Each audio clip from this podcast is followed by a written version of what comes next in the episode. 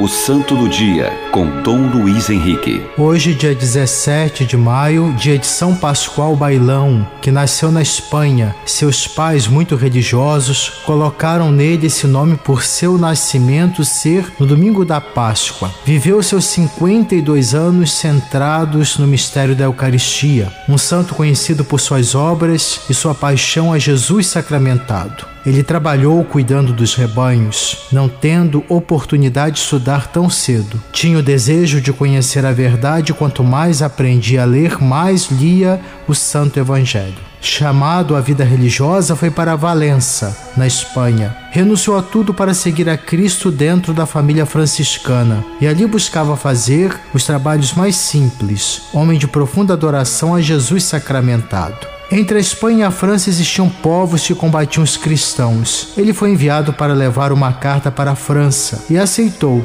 desejando assim ser mártir da obediência. Tinha grande amor à Santíssima Virgem com 52 anos depois de uma enfermidade, no dia de Pentecostes, ele, cheio do Espírito, partiu para a glória celeste. São Pascoal Bailão nos dá um grande exemplo de obediência. Que ele interceda por nós para que possamos cada dia mais a obediência a Deus servir com fidelidade. São Pascoal Bailão, mártir da obediência, rogai por nós. O Santo do Dia, com Dom Luiz Henrique.